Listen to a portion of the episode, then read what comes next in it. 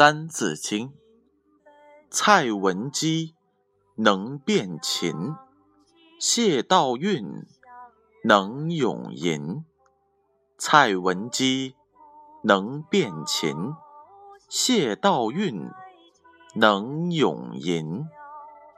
这句话的意思是，在古代有许多出色的女能人，像东汉末年的蔡文姬。能分辨出琴声的好坏，晋朝的才女谢道韫则能够出口成诗。启示是这样的：在封建社会，女人是没有地位的，人们认为女子无才便是德。一个女孩子要读书学艺是非常困难的。蔡文姬和谢道韫。这两个人都是女子，可以想象他们在当时学习是有多么的不容易呀。注释是这样的：蔡文姬，女，姓蔡，名言，字文姬，汉末人，从小喜好读书，精于音律。谢道韫，晋朝女子。文学家，诗才敏捷，是当时著名的女才人。这句话呀，还有这样一个故事：东汉的学者蔡文庸，有个能分辨琴声的女儿，叫蔡文姬。有一次，蔡文雍在弹琴自娱时，突然一根琴弦断了。正在一旁看书的蔡文姬便对蔡文雍说：“爹。”是不是第一根弦断了呀？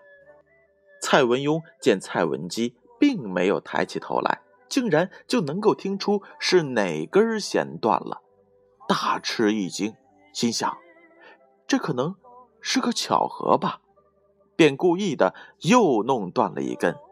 另一根琴弦，蔡文姬又对父亲说：“怎么，第四根弦也断了呢？”蔡文庸。暗暗吃了一惊，这时才确信蔡文姬的确有音乐天分。谢道韫是晋朝人，有一次，他的叔叔，也就是晋朝知名的宰相谢安，看见了窗外正在飘着雪花，一时兴起，便想考考侄子们的作诗能力。他问到他的侄子们：“大雪纷纷何所似？”谢道韫的哥哥谢朗回答说：“撒盐空中差可拟。”谢道韫接着说：“未若柳絮因风起。”谢安看看谢道韫，很高兴，小小年纪的侄女竟然如此的才情。